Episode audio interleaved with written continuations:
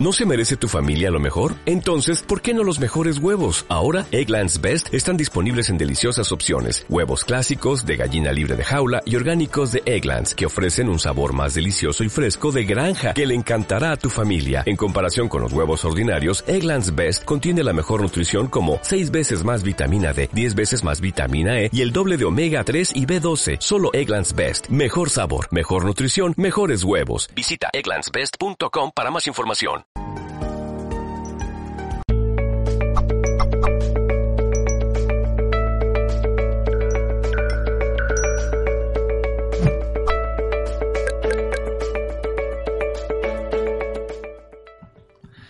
Hola, saludos en nombre de todo el equipo de Mindalia Televisión. Nuestro invitado hoy es Alex Rovira. Vamos a entrevistarlo en el espacio Cómo crear buena suerte y transformar tu vida. Alex Rovira es empresario, escritor y formador. Vamos ahora sí a recibirlo, a Alex Rovira en esta entrevista. ¿Cómo crear buena suerte y transformar tu vida? Alex, ¿cómo estás? ¿Qué tal? Muy bien, John, muy bien. Muchísimas gracias. Pues un placer ya tenerte aquí con nosotros en Mindalia. Vamos a, comenzar. Siempre conversamos un poco antes con eh, los ponentes y en este caso, pues eh, la inquietud o la pregunta era eh, esta cosa tan difícil, ¿no? Si podemos cambiar nuestro destino, si, perdón, si podemos cambiar nuestro destino.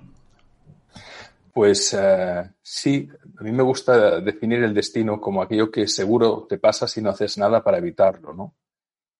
Y en ese sentido hay una frase que es muy representativa eh, de Schopenhauer en relación al azar, que decía que el azar reparte las cartas, pero que nosotros las jugamos.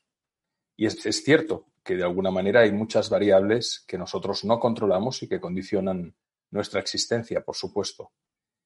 Pero no podemos olvidar y no podemos despreciar el hecho de que al final nuestra, nuestra fortaleza interna, que se construye básicamente a partir de nuestra actitud, de nuestro conocimiento, de nuestras habilidades, de nuestros compromisos, de nuestra ética.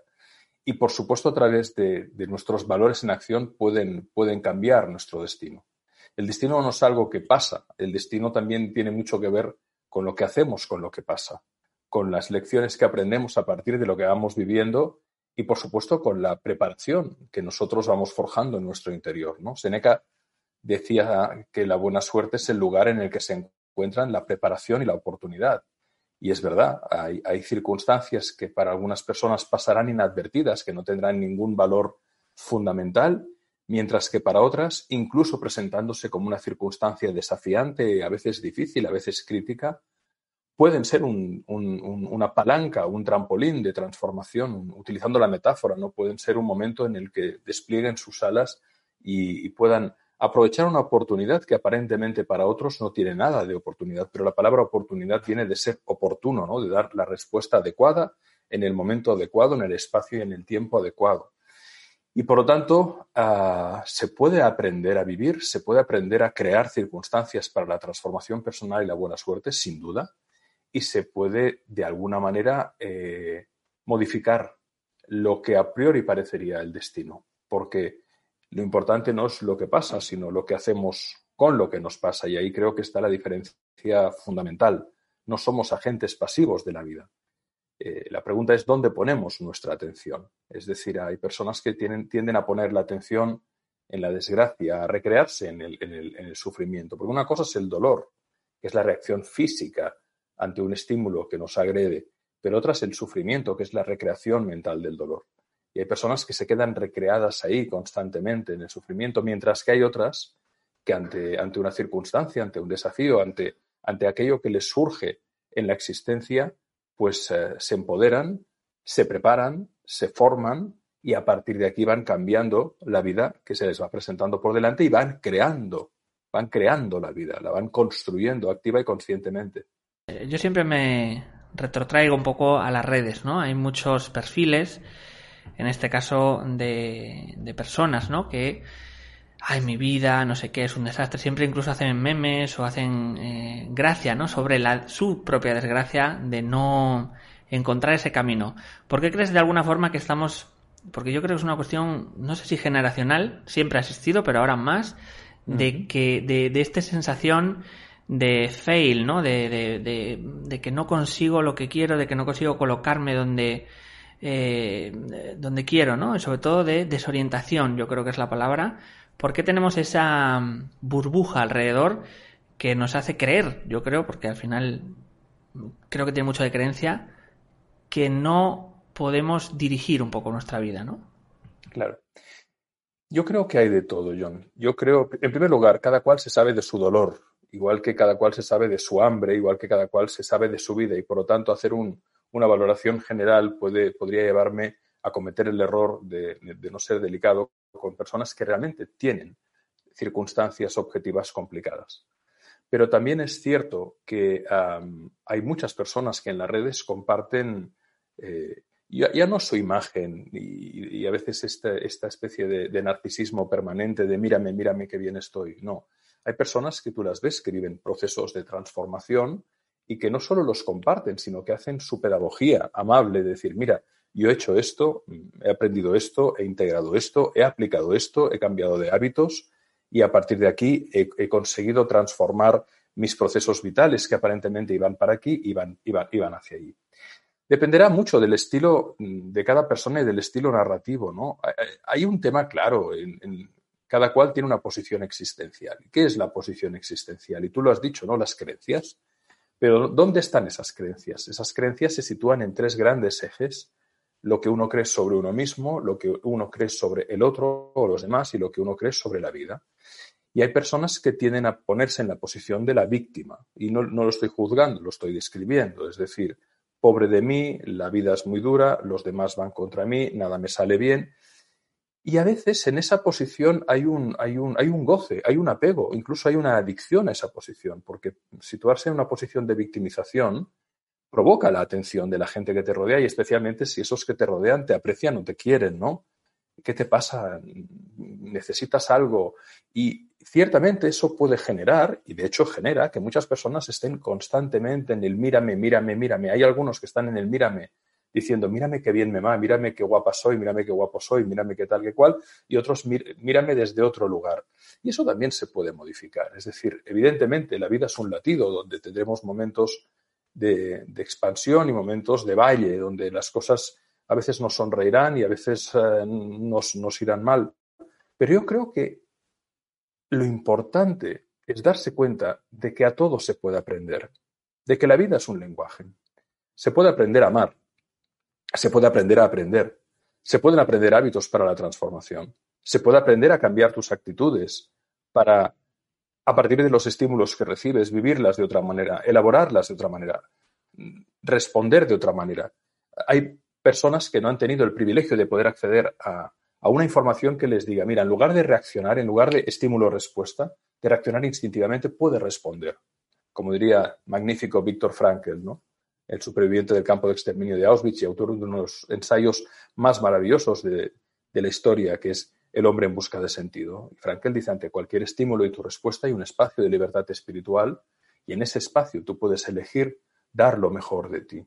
Y en esa elección constante tú puedes crear vínculos amables eh, de alguna manera puedes invitar a que los demás se sientan bien. Entonces, efectivamente, en las redes eso que tú decías es así, pero también tenemos que decir que afortunadamente hay herramientas, hay soluciones que podemos aprender, aprender e integrar, igual que aprendemos a programar un ordenador, igual que aprendemos a conducir, igual que aprendemos a hacer deporte o a hacer yoga, igual que aprendemos a cocinar.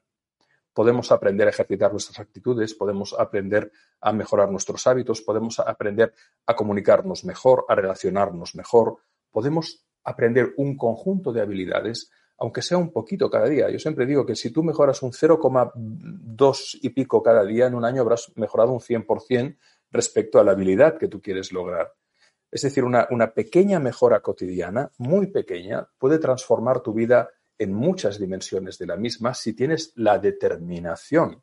Por eso me gusta decir que algunas veces se gana y otras se puede aprender. Es decir, la vida a veces irá en la línea de lo que nosotros anhelamos y a veces no. Entonces, en lugar de, victimizarnos, miremos qué, jugo le podemos sacar a ese limón golpeado o apenas, aunque no quede nada, pero a lo mejor podemos sacar algo, podemos sacarle no solo el jugo, sino aprovechar su corteza, utilizando la metáfora, para seguir constantemente aprendiendo. Por tanto, algunas veces se gana y otras se puede aprender. Quería apuntar ¿no? ahora hacia el concepto de tiempo. Se puede hablar en, muchos ámbitos, pero el tiempo en la sociedad moderna, ¿no? Esta cosa casi como, como, como espada de Damocles, ¿no? Casi como que, eh, incluso como deidad, ¿no? Todo se lo debemos al tiempo, no llego a tiempo, no me ha dado tiempo, es que estuve la semana pasada. Es decir, hay, hay como una excusa, yo diría casi, con el tiempo. ¿Cómo reformular que esa excusa que tenemos a diario con el tiempo se convierta en todo lo beneficioso que nos da el tiempo eh, en, el sentido reflexivo, ¿no? Y en el sentido de presente, de, de ya, ¿no? De no pensar tanto en el futuro e incluso no depender tanto del pasado, ¿no? ¿Cómo, cómo hacer y cómo reformular ese concepto de tiempo en esta sociedad para, para encontrar ese equilibrio, ¿no? Mira, fíjate que es interesante porque eh, los clásicos en su sabiduría, eh, la Grecia clásica había dos, dos, había varios más, pero dos conceptos fundamentales para referirse a la noción de tiempo, cronos y kairos. Y actualmente vivimos básicamente en la, en la, noción de cronos, no cronos, cronómetro, cronógrafo, cronografía, cronología. Cronos, que es la cualidad eh, del tiempo medible, la hora que es ahora. Ahora en España son las 17 horas y 11 minutos. Llevamos 11 minutos de conversación y esta conversación durará 45 minutos. Es decir, el tiempo cuantificado que te permite planificar tu agenda, tener una previsión y ahí proyectarte al futuro, pero también construir la narrativa del pasado, ¿no? Que todo esté en la mente. Pero el, el tiempo medible sirve para eso. Pero hay otro concepto maravilloso que hemos olvidado y que creo que es fundamental, que es kairos. Kairos es la cualidad del tiempo. Es decir, ¿de qué dotas, de qué cargas, de qué vistes tú, qué le das a este momento en el tiempo para que sea un momento de reflexión, para que sea un momento de presencia, para que sea un momento de atención lúcida, para que sea un momento incluso de, revelación, de epifanía, de arrobo, de alegría, de generosidad, de, ternura. Entonces, la pregunta es, ¿el tiempo es el que es? Vivimos, vivimos en, esta dimensión precisamente, pero ¿qué puedes hacer tú momento a momento desde, desde tu presencia, literalmente, desde ese eterno presente en el que vamos cabalgando, para dotarle al tiempo de una cualidad? En ese sentido, eh, Teresa de Calcuta decía, donde no hay amor, pon amor y encontrarás amor. Y podríamos generalizar, donde no hay atención, pon atención y encontrarás atención. Donde no hay calidad, pon calidad y encontrarás calidad. Donde no hay ternura, pon ternura y encontrarás ternura. Donde no hay rigor, pon rigor y encontrarás rigor. En todas las dimensiones eh, cognitivas, mentales, emocionales, prácticas del ser humano, nosotros podemos elegir ser la causa de vestir cada momento de una cualidad determinada. En esa, en esa elección cambia radicalmente nuestra vida. Es muy distinto vivir, vivir la vida como si el tiempo te sometiera a ti y cómo no. Por supuesto que nos somete. A veces somos, somos, vamos al diapasón, al compás que marca la música del tiempo, de la agenda, de los compromisos personales, profesionales, familiares. Muy bien, eso es lo que es. Aceptando que eso es lo que es, porque para mí la pregunta fundamental en la vida es qué es lo que tienes que aceptar en general, aceptando que eso es lo que es, ¿qué puedes hacer tú, por pequeño que sea, para mejorar este momento y para invitar a que mejore el momento de la persona que lo comparte contigo. Y creo que ahí está la, diferencia para, ir eh, creando calidad en la vida, porque la calidad en la vida no te, la, va a crear nadie, un político o alguien que vendrá y te dirá, no, yo voy eh, pensando precisamente en ti. No, la calidad de la vida se la crea uno. A mí me gusta decir que si quieres una mano que te ayude, la encontrarás al final de tu brazo. ¿no? Entonces, qué importante es darse cuenta de que, a pesar de todo, en lugar de esperar que la vida venga de afuera hacia adentro, tomar conciencia de que esa creación de buena suerte, de que esa creación de buenas relaciones, de que esa creación de objetivos y metas, la podemos hacer de dentro hacia afuera. Y que igual que podemos utilizar eh, instrumentos de gimnasia o ir a la piscina a nadar para, fortalecer nuestros músculos, darles elasticidad, darles resistencia. Podemos hacer exactamente lo mismo con nuestra dimensión emocional, con nuestras dimensiones de aprendizaje, con nuestra manera de hacer en el mundo. Y por lo tanto, ese tiempo que nos ha sido dado lo podemos nutrir, lo podemos llenar o lo podemos vaciar y esterilizar.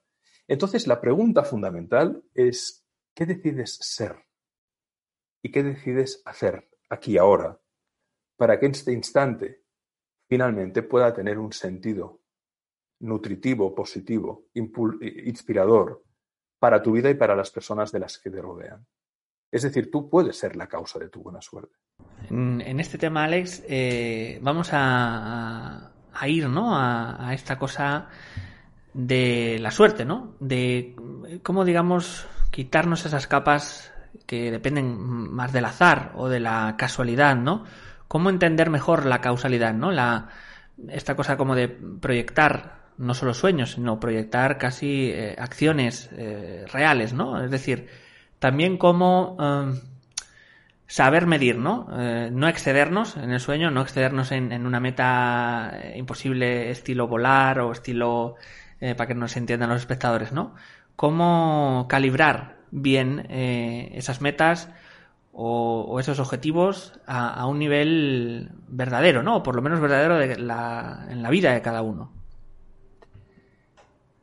No vivimos a la altura de nuestras capacidades, vivimos a la altura de nuestras creencias. Y una vez nuestras creencias están ajustadas a la realidad, podemos ir eh, viendo cuáles son nuestras capacidades. Y en ese sentido, la respuesta directa a tu pregunta es que el mejor método de aprendizaje y de desarrollo en la vida, tanto en el ámbito de la ciencia como en cualquier otro, es el ensayo y error. Es decir, yo, por ejemplo, con 51 años, si te dijera ahora que quiero correr los 100 metros en menos de 10 segundos, me parecería poco razonable.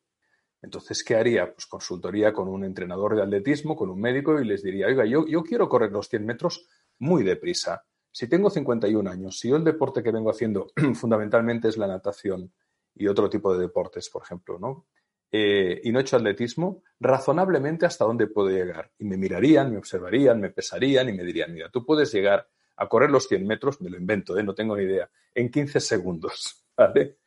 Bueno, pues entonces ya sé, porque, porque ya tengo una expectativa que un par de expertos razonables, con experiencia, me han acotado. En la vida podemos hacer exactamente lo mismo. Muchas veces, eh, si tiramos, eh, tú sabes que la, frustración es la diferencia entre la expectativa y la realidad. Si tú te pones la expectativa, quiero correr los 100 metros en 11 segundos, y la realidad es que lo corres en, en 15 o al revés, ¿eh? quiero correrlos en, en 11 y los corres en 15, todo esto se llama frustración. Entonces, es importante saber calibrar a partir de qué? De relacionarte con personas que han pasado por ese camino de entrar en círculos que te inviten a crecer desde la experiencia, no, no desde un yo ideal de cada una de las personas que están ahí, no, podemos lograr todo lo que deseamos y lo imaginamos, no es cierto, no es cierto. Hay gente maravillosa que merecería lograr todo lo que desea y no lo logra. Y hay canallas, hay canallas que quieren lograr cosas que hacen daño a los demás y lo logran. Entonces, esto no se trata de ser bueno para lograr lo que mereces ni de que todo el mundo lo pueda lograr, no. Aquí de nuevo el sentido de realidad. Y una vez con un sentido de realidad cabal que te permita definir em, cuál es tu meta, subdividirla en objetivos. ¿no? O sea, yo, yo quiero escribir un libro dentro de un año. Muy bien, quiero tener un libro acabado. Perfecto, esa sería la meta. ¿Cuáles son los objetivos? Pues escribir a lo mejor un capítulo cada mes. ¿Y cuáles serían los subobjetivos? Escribir un apartado del capítulo cada semana. ¿Y cuáles serían las tareas cotidianas de cada día? que tengo que hacer específicamente para llegar a cubrir el subcapítulo al dentro de una semana. Cuando, cuando la intención se traduce en un plan, cuando la intención se traduce en, una especificidad concreta de tu día a día, de tu realidad, entonces pasas del anhelo que está en, la mente y en la emoción a la praxis del plan que está en el día a día. Y nos guste o no, eso es lo que ayuda muchísimo a transformar la existencia si, uno ha tenido una lesión y, por ejemplo, no ha podido utilizar los músculos durante un tiempo, que no se piense que volverá a estar en, dos semanas en forma. Tendrá a lo mejor que comenzar a hacer pequeñísimos esfuerzos cotidianos en prácticas muy reducidas para incrementalmente transformar su vida. Y lo bonito de la vida es, es, eso, que de lo pequeño se puede llegar a lo grande. Pero como dice el cuento, mi meta estaba a mil kilómetros. Empecé a caminar y cuando estaba en el 500 me agoté. Entonces volví al lugar de origen. Y cuando llegué me di cuenta que habían dado mil kilómetros, pero no había llegado a mi meta. Es importante tener en cuenta que si tú vas en un camino y, lo dejas, todo eso servido, te habrá servido de experiencia, pero si hubieras dedicado esos 500 kilómetros de volver en seguir hacia adelante, hubieras llegado a ese lugar. Y la otra reflexión es que a mi modo de ver, más importante que la realización de tus deseos, llegar a esos mil kilómetros, por ejemplo, más importante que eso es lo que tus deseos hacen para que tú te realices. En la vida es importante mucho más el camino que el objetivo. No digo que los objetivos no sean importantes, pero que la nutrición, que el sentido de la vida, que eventualmente los pellizcos de felicidad o los mimos de felicidad, los instantes de alegría, los momentos en los que uno puede decir, esta vida merece mucho la pena ser vivida, están en el proceso. Y sobre todo en la actitud con la que vives el proceso y sobre todo en los aprendizajes que integras en el proceso. Y para eso hace falta la humildad. La vanidad ciega. La persona orgullosa, con altanería, con vanidad, es incapaz de ver.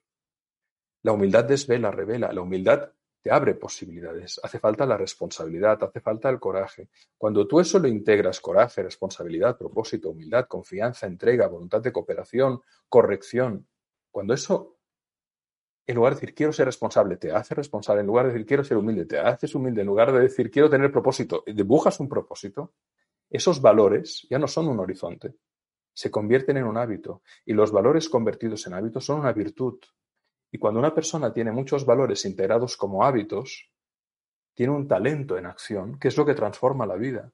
Lo que transforma la vida es la, la trenza entre el talento, es decir, lo que hemos integrado como conocimientos, como habilidades, y el talante, es decir, lo que hemos integrado en nuestras habilidades emocionales, relacionales, vinculares, incluso con nosotros mismos. Cuando una persona es fuerte en esos dos frentes, la capacidad que tiene de realizarse, de transformar su vida es mucho mayor. Alex, quiero mm, ahora entrar en este siempre camino un poco tortuoso de la abundancia, ¿no? Del, eh, de lo económico, ¿no? Tenemos siempre muchos espectadores que nos hablan, bueno, acerca de sus experiencias, de su no consecución de alguna forma. Eh, ¿Cómo también darle la vuelta a todas esas programaciones, eh, yo diría casi ancestrales, ¿no? de que arrastramos un poco sobre el dinero, sobre merecerlo o incluso sobre eh, jugar con él, jugar en el sentido de mm, como play, ¿no? Como en la palabra en inglés, ¿no? Como eh, eh, totalmente imaginarlo, crearlo, romperlo, ¿no? Todas las cosas que, que, acepta esa palabra, ¿no? Jugar. ¿Cómo jugar, nunca mejor dicho, con, con esa abundancia, darle la vuelta y entenderla desde un punto mucho más cercano y no tan violento, no tan doloroso, ¿no? Lo primero, John, y ahí seré un poco crudo, es que en el territorio de la abundancia eh, muchas veces yo he visto discursos que lo plantean como algo muy fácil, del estilo, si tú quieres, puedes, eh, haz este curso de un fin de semana y la abundancia entrará como, como una cascada, como las cataratas del Niágara en tu Eso es mentira. Eso es mentira. La abundancia es un síntoma.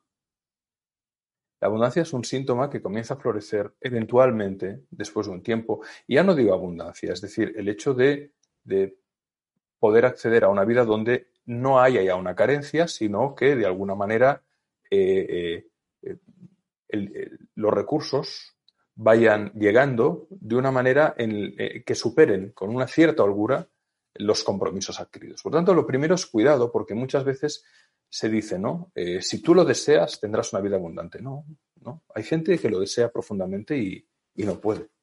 Porque la, abundancia pasa fundamentalmente por la capacidad de generar. Vamos a ver, si no eres un canalla y no eres un ladrón y eres una persona decente, eso hay que decirlo, porque hay gente que vive en la abundancia a base de robar, estafar, mentir, eh, y ahí no estamos. Porque eso uno gana y hunde al sistema, desde los políticos hasta, hasta los que se dedican a delinquir y a robar. ¿no? Pero dentro de una persona decente que quiere hacer bien las cosas, que quiere contribuir positiva y conscientemente en su medio, la consecución de la abundancia es un proceso que pasa fundamentalmente por crear valor. Por crear valor. Y a cambio de ese valor, las personas confían en ti y te pagan un dinero, te generan un contravalor, que eso tú lo gestionas bien, lo inviertes y lo puedes ir a haciendo crecer. Por lo tanto, ya no es solo una cuestión de creencias, que también en el proceso de transformar la vida en la prosperidad de una persona hay que ver cuáles son las creencias, pero sobre todo, una vez visto eso, hay que ver cuáles son las competencias, habilidades y hábitos que puedes desarrollar. En qué ámbito de la experiencia concreta los puedes aplicar si quieres montar un negocio digital o si quieres montar un servicio presencial. Y luego conquistar la excelencia en esa práctica para que tus clientes o aquellas personas que confían en ti comiencen a hablar muy bien de ti. El buen paño en el arca se vende. Y por lo tanto, generes una masa crítica de personas que confían en ti que te permiten hacer un, incremento progresivo de tus rentas. Por lo tanto, la prosperidad a veces, a mi modo de ver, se plantea desde un punto muy metafísico o esotérico que carece de pies en el suelo. Es un proceso que lleva tiempo. Es un proceso que implica trabajo. Es un proceso que implica preparación y formación. Es un proceso que implica generar una oferta diferencial, relevante, de valor. Es un proceso que implica ganarse la confianza de un conjunto de personas, llámale clientes, llámale comunidad, que tendrán que aportar parte de su renta para que tú les des una solución que si ellos pagan 10, tú les aportes 100. Y entonces eso sucede. Pero, ¿qué quiero decir? Que no es un proceso que se produzca de un día para el otro.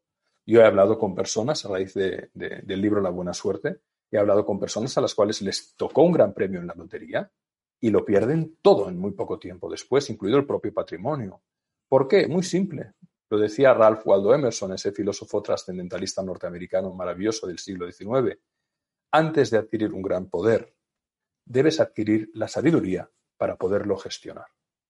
Y si la abundancia es un poder, adquirir la sabiduría para poderlo gestionar requiere tiempo, requiere preparación, requiere perseverancia, requiere, eh, requiere, aprendizaje de errores, requiere trabajar con una competencia que cada vez es más fuerte. Y entonces sí, entonces en la vida puede llegar esa, esos recursos que te permiten vivir con desahogo. Pero no es algo que solo dependa de las creencias y de un golpe fácil. Depende de una preparación integral, de una voluntad de servicio, de una voluntad de entrega, donde entonces puedes crear un proceso que al cabo de normalmente dos o tres años, si todo va bien, te puede, como por lo menos, te lleva a despegar. Y te lo digo porque he acompañado a muchísimos emprendedores en el proceso de construcción de su proyecto. Y por cierto, un porcentaje muy alto de la idea original que tenían a lo que van ejecutando van cambiando, si no desisten, porque precisamente uno tiene que hacerse muy fuerte integralmente para poder conquistar un espacio de realización en cualquier, en cualquier circunstancia de la vida. Alex, vamos a ir con esta última pregunta. También me parece, me parecía interesante, curioso, ¿no? Eh, en este concepto último que has dicho, eh, el concepto de adaptación, mm, podríamos llamarlo, ¿cómo también administrarlo, ¿no? En relación a las relaciones, es decir, a nuestros amigos, a nuestras familias. Hay veces o muchas, en muchas ocasiones no conseguimos dar con la tecla con las personas, ¿no? Con, para también tener esa suerte de alguna forma vital o emocional, ¿no?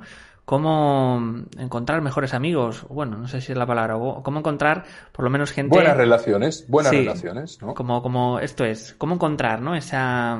Y no enfadarnos también en esa búsqueda, que muchas veces la gente se ofusca, ¿no? No, no me gusta mi madre, no me gustan mis amigos, ¿no? Un poco, eh, ¿cómo hacer? Bueno, eh, dar la tecla. ¿Sabes cuál es el problema, John? Que no nos han educado en el arte de comprender al otro, ni de comprendernos a nosotros mismos. Normalmente una persona se cuestiona sobre su vida, sobre sus creencias, sobre sus relaciones cuando entra en crisis. Normalmente una persona pide la ayuda de un buen profesional en el ámbito de la psicología, en el ámbito de la mentoría, en el ámbito del coaching, en el ámbito de la, de la terapia de cualquier tipo, cuando está en un proceso de duelo muchas veces, de sufrimiento por una pérdida, porque algo no ha ido bien o no está yendo bien. Y entonces es ahí donde nos empezamos a cuestionar.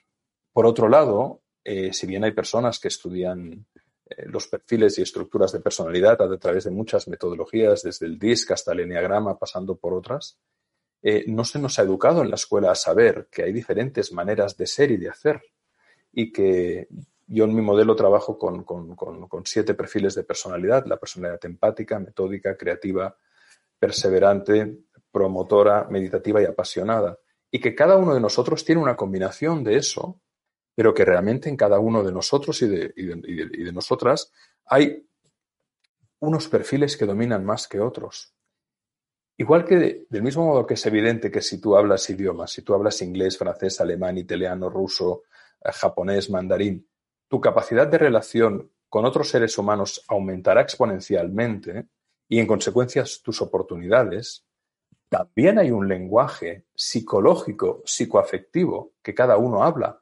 Hay personas que son mucho más emocionales y cariñosas, que hablan desde el corazón, que les gusta tocar cuando hablan, que sonríen, que se entregan a los demás. Hay personas que son más mentales, que son, eh, en ese sentido, menos expresivas emocionalmente. No, no, quiero decir que sean frías, menos expresivas, que por dentro tienen su sentimiento con potencia también, pero que pasan todo por un filtro de la mente, pulcritud, orden. Hay otras que están orientadas a la acción y que si les hablas de emociones te dicen, no me digas tonterías. Y si les hablas de mucho pensamiento te dicen, mucho análisis provoca parálisis. ¿Qué hay que hacer?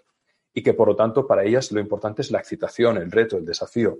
Hay personas que para, para, las cuales lo importante es el humor, la complicidad, la ironía, hacer lo que les da la gana, como les da la gana y cuando les da la gana. Y si les intentas poner coto, se enfadan y no les gusta y se rebotan y, y se rebelan. Saber que existen esos perfiles y otros, que todos tenemos un poco de cada y que, y que cada perfil tiene una puerta de entrada para la comunicación, ayuda mucho. Por tanto, la mala noticia es que en general las personas no hemos sido educadas a comprendernos a nosotros mismos y a comprender al otro. Pero la buena noticia es que si una persona quiere, puede encontrar recursos para iniciar ese proceso de, crecimiento interno desde la toma de conciencia de cómo somos. Al final, la elección eh, de las relaciones que tenemos en todos los ámbitos de la vida, si no funciona, muchas veces es porque en realidad no llegamos a conocer al otro, lo fabricamos. Y eso es especialmente eh, evidente en los procesos de enamoramiento. En los procesos de enamoramiento muchas personas no se dan tiempo de conocer a la otra persona están durante unas semanas o meses y la invisten, invisten, invisten de una, de una serie de cualidades maravillosas que luego en la realidad no son y que tarde o temprano el globo se acaba pinchando. Entonces, podemos aprender a conocernos y a conocer al otro. Vosotros a través de Mindalia dais muchas herramientas de autoconocimiento constantemente. Si una persona realmente quiere aprender, puede encontrar muchos recursos para ir tomando conciencia, pero también para hacer de su propio ser su terreno de conciencia, porque muchas veces colgamos en el otro lo que nosotros llevamos. A mí me gusta mucho esa frase de Baltasar Gracián que decía, quien critica se confiesa. Pues bueno, si en lugar de ponerle al otro lo que llevamos fuéramos capaces de, de observar sin juzgar, de como diría don Miguel Ruiz en su maravilloso libro Los Cuatro Acuerdos, de no tomarnos nada personalmente, cosa que es muy difícil, pero que cuando la practicas resulta muy liberadora, porque aquella persona que es desagradable no, no, no, no, no lo es por ti, es que lo es con todo el mundo y a ti te ha tocado porque pasabas por delante ese día, ¿no? Si aprendiéramos una serie de principios y los fuéramos integrando, sabríamos elegir mejor. Y si supiéramos elegir mejor, sin duda, el crear buenas relaciones te ayuda a crear una muy buena vida. Pero se puede aprender. Esa es la buena noticia. Vamos a irnos eh, a turno de preguntas, pero antes vamos a, conversar, a comentar también con Alex, si quieres, eh, esos eh, cursos que tienes preparados también de la escuela online. También si quieres dejarnos, pues esto es, cómo poder contactar contigo, cualquiera de los espectadores que nos esté viendo. Muchas gracias, John. Sí, es a través de mi página web, www.alexrovira, con V, V baja, baja, alexrovira.com www.alexrovira.com y ahí está el curso Crea tu buena suerte, que es un curso muy completo, que ya lo han cursado casi 4.000 alumnas y alumnos de todo el mundo. Lo lanzamos en primavera, en el mes a finales de abril, el día del libro, y hay una comunidad enorme. Es un curso que tiene una evaluación muy buena, prácticamente 5 sobre 5, 4,90 y pico sobre 5. El nivel de satisfacción del contenido y del servicio de atención que damos es, es muy bueno.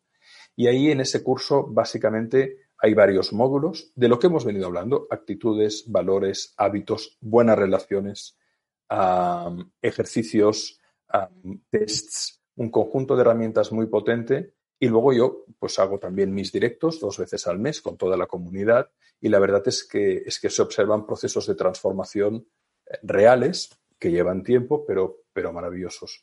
Y a raíz precisamente de la comunidad de alumnas y de alumnos surgió el otro curso que también existe que se llama Crea tus buenas relaciones. No hace falta hacer el primero para hacer el segundo, puedes ir directamente al segundo porque cuando les preguntaba a, los participantes en, Crea tu buena suerte de qué querían que siguiéramos profundizando, me decían relaciones, en el universo de las relaciones. Y en ese curso se enseña mucho de lo que hemos venido hablando hasta ahora, cómo somos, cómo funcionamos, cuáles son, eh, desde el punto de vista de la observación, los elementos que permiten mejorar tus relaciones, saber elegir bien, comunicarte mejor, cultivar mejor las amistades, mantener una buena relación de pareja, elegir bien la pareja, etcétera. Y en breve saldrá otro que es Crea y logra tus objetivos y metas, que también tiene mucho que ver con qué queréis. Yo, yo funciono siempre a partir del decidme qué os interesa, decidme qué queréis y la verdad es que estamos muy contentos porque, contentos porque ya somos 22 personas en el equipo. La escuela está creciendo y sobre todo el nivel de satisfacción de las personas que, que vienen a la escuela es muy alto porque la relación calidad-precio del curso, la verdad es que procuramos que sea muy fácil de acceder y que les aporte mucho valor en su vida. Y estamos muy contentos y muy, muy, muy agradecidos. Pues como decía Alex, recordar también eh, justo debajo de eh, este vídeo en YouTube, en la descripción, podéis encontrar también todo ese contacto para poder disfrutar de esos cursos online. Vamos a irnos con el turno de preguntas desde Facebook, nos dice Noemí Martínez Mateos de España. ¿Qué hacer exactamente para cuando fallas en algo que tienes expectativas? Es humano tenerlo, nos dice entre comillas, y nos dice no sentirse mal y frustrado también es eh, humano? Por supuesto que es humano. Vamos, vamos, si no, si no, si no tuviéramos eso, no seríamos personas, ¿verdad? Mira, Noemí, la sabiduría es el resultado de la reflexión sobre la experiencia, y especialmente sobre la experiencia que no ha funcionado según esperábamos. Una persona puede tener una mala experiencia y no reflexionar sobre ella, quedarse con la amargura de la experiencia, pero no mirar. En cambio, otra persona tiene la oportunidad de decir, a ver, ¿qué ha pasado aquí? Esto no ha ido como yo esperaba. Y dedicar un tiempo a la reflexión. Y yo siempre invito a escribir. Esto que para mí ha sido una mala experiencia, esto que para mí ha sido un error, esto que para mí ha sido un fracaso, ¿por qué se ha producido? ¿Qué es lo que yo no supe capaz, no fui capaz de ver? ¿Qué es lo que esperaba en el otro que no ha sido? Mm, ¿Por qué se ha producido esto? qué comportamientos he provocado yo sin darme cuenta o dándome cuenta, qué comportamientos ha provocado el otro. Pero hacerlo desde la distancia, como si estuvieras viendo una película donde, donde tú te ves fuera. Tú no ves al otro, solo te ves a ti, te ves al otro, te ves a las circunstancias. Y, como te decía, la sabiduría nace del ejercicio de la reflexión. Hay gente muy inteligente que no es sabia, hay gente muy inteligente a la que no le harás preguntas sobre la vida porque no ha reflexionado. A mi modo de ver, y ya son muchos los zarandeos que uno tiene en la vida cuando tiene 51 años, uno puede pararse a reflexionar, a observar, a escribir y aprender, con toda humildad, con toda dedicación. Y de ahí podemos sacar frutos valiosos que nos permitan luego seguir viviendo, encarando nuevas experiencias, pero desde una mirada más madura, más profunda, más honda, con más calidad, con más sabiduría en definitiva. Vamos a irnos con otra pregunta, en este caso desde Facebook. Mario Acosta Ruiz, de México. Los sueños me pueden servir como referente, ya que conscientemente creo haber tenido hábitos proyectivos, positivos, y en mis sueños sigo reaccionando negativamente. ¿Aún no los integro? Gracias. Eh, no acabo de entender la pregunta. Si cuando habla de sueños habla del sueño onírico de la noche cuando duerme o cuando habla de sueños habla de los, de los anhelos que tiene. Entonces, eh, si te refieres a los sueños, asumo, si te refieres a, tus sueños como eso que quieres eh, lograr conquistar, volvemos a lo que decíamos antes, ¿no? Para que un sueño, para que un anhelo se haga realidad, requiere tiempo.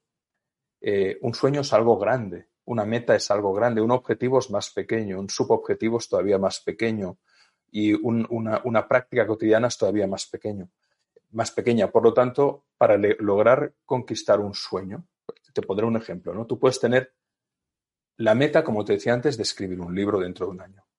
Pero el sueño es ser escritor. Tú puedes tener la meta de perder 10 kilos o 12 kilos en un año, uno al mes. Pero ¿qué tal si la meta fuera ser una persona sana? Muchas veces las personas se ponen objetivos, se ponen objetivos, dicen, quiero adelgazarme 12 kilos. Y una vez lo han logrado, al poco tiempo lo pierden y vuelven a ganar peso. ¿Qué tal si la meta, en lugar de quedarse solo en quiero perder esos 12 kilos fuera, quiero ser una persona sana? Entonces no solo perderás los kilos, ah, practicarás actividad constantemente, tendrás una rutina de deporte, te interesarás por la buena alimentación, cambiarás tus hábitos, seguramente cenarás menos, desayunarás mejor, reducirás azúcares y grasas, hidratos de carbono y ganarás en fruta, fibra, eh, etc. Y entonces, con la combinación de todo ello, esos 10 kilos o 12 que querías perder los conquistarás, incluso irás más abajo, pero generarás una rutina en tu vida que te permitirá estar mucho mejor y de manera constante. Por lo tanto, lo importante es saber que la conquista de un sueño, si tú te refieres, querido, a este sueño como esto que yo estoy entendiendo ahora, pasa por un proceso de tiempo en el que vayas conquistando progresivamente habilidades que las vayas integrando en tu vida. ¿Y eso cómo se hace? Pasito a pasito, con pequeños objetivos que vas cumpliendo y que, igual que cuando conduces ya no piensas si tienes que pulsar el embrague o el freno o cuando tienes que hacer el cambio de marcha, si regulas instintivamente el retrovisor, en la vida sucede exactamente lo mismo. La incorporación de esa competencia inconsciente te lleva a una maestría. Y desde esa maestría, entonces, se acelera exponencialmente la transformación de la vida y los sueños acaban convirtiéndose en realidad. Vamos a ir con una última pregunta. Facebook eh, nos dice Fiorella Cárdenas. Eh, muy buenas palabras, gracias. Desde Perú, desde su día a día, ¿podría darnos algunas pautas, herramientas o prácticas que le han ayudado para su transformación personal? Gracias. Pues sí, Fiorella, hay muchas. Eh, comenzando por lo que te citaba antes de Víctor Frankl. Víctor Frankl decía, ante cualquier estímulo y mi respuesta, tengo la libertad de decidir mi mejor actitud ante cualquier circunstancia. Este pequeño ejercicio, este pequeño ejercicio, puede transformar muchísimo la calidad y el signo de tu vida saber que ante lo que te suceda o lo que te digan, tú puedes, en lugar de reaccionar, elegir dar la mejor versión de ti desde la mayor amabilidad, desde la mayor conciencia, te puede ayudar muchísimo. La segunda idea sería, las personas quizás no recordarán lo que dijiste, lo que hiciste, pero nunca olvidarán cómo las hiciste sentir. Tener en cuenta esto puede ayudarte muchísimo a cambiar tu vida. A veces sí que recordamos, tal persona me dijo esto o me, hizo lo otro. Cuando la huella es dolorosa, puede quedar el recuerdo incluso del instante, pero en muchas ocasiones no recordamos exactamente qué nos han dicho, qué nos han hecho, pero sí cómo nos han hecho sentir. La pregunta que le trasladaría es, ¿cómo haces sentir tú a todas las personas con las que te rodeas en cada interacción? ¿Cómo te haces sentir a ti misma con tus interacciones contigo misma? Entonces, ¿qué puedes hacer tú, por pequeño que sea, para cambiar y mejorar ese cómo te haces sentir y cómo te haces y cómo haces sentir a los demás? Una tercera idea, podríamos dar decenas, ¿eh? pero una tercera idea sería, si tú tienes un propósito y ese propósito lo ves que es muy grande, no quieras conquistarlo inmediatamente. Ten en cuenta que en el proceso de conquistarlo es donde vas a disfrutar y a crecer y aprender mi planteamiento sería, como dicen en italiano, piano piano si va lontano. Lo que te decía antes, si tú mejoras un 0,06%, nada, minúsculo, cada día, en una habilidad, en tres años habrás llegado a un 100%. Plantéate las cosas así. Pon objetivos a largo, con revisiones a, a medio plazo y con tareas a corto que te permitan validar que estás mejorando en aquello que quieres lograr. Una cuarta idea sería responde a la pregunta ¿qué quiero ser? ¿Qué decido ser? No solo qué objetivo quiero lograr, sino qué decido ser en mi vida. Y dedícale tiempo a eso. Y luego, sobre todo, para mí un ejercicio fundamental es el ejercicio de escribir, porque cuando tú tienes cosas en la mente que no trasladas, ya sea en el papel, ya sea en el blog de notas del móvil, te olvidas. Y a veces hay ideas extraordinarias, hay hábitos extraordinarios que se te pasan por alto en la medida que tú escribes concretas, porque lo trasladas a algo real y puedes validar, hacer tu, tu, tu check, tu validación de que estás cumpliendo aquello que necesitas cumplir para que tu proyecto empresarial, para que tu aprendizaje de una habilidad, para que tu mejora relacional fructifique. Y podríamos seguir con muchos otros eh, tips o trucos. Pues Alex, eh, un placer tenerte con nosotros. Pero ya es la hora. Sí, se nos va el tiempo. Vamos a, si quieres, a darte estos últimos segundos para despedirte de espectadores. También, si quieres, recordarles tu contacto, cómo pueden, eh, cómo pueden contactar contigo. Muchísimas gracias, John. Pues eh, nos podemos encontrar en www.alexrovira.com o también a través de un correo electrónico muy simple. Soy Alex, soy Alex, todo junto, S-O-Y-A-L-E-X, soy Alex, arroba alexrovira.com y ahí mi equipo te atenderá en cualquier cosa que puedas necesitar. Pues un placer. De vuelta, Alex. Vamos a, ahora sí a finalizar, recordándoos a todos que podéis colaborar con nosotros dando me gusta en este vídeo, en Facebook, en YouTube, eh, también comentar o compartir estos vídeos en nuestras eh, diferentes o a través de nuestras diferentes plataformas y redes sociales. También si queréis ya eh, podéis como oyentes disfrutar de esta conferencia en diferido a través de nuestra emisora Mindalia Radio Voz. 24 horas de información consciente en www.mindaliaradio.com. Así que os agradecemos el haber estado hoy desde países como México, Perú, España, Colombia o Estados Unidos y nos vemos en una próxima conexión de Mindalia en directo.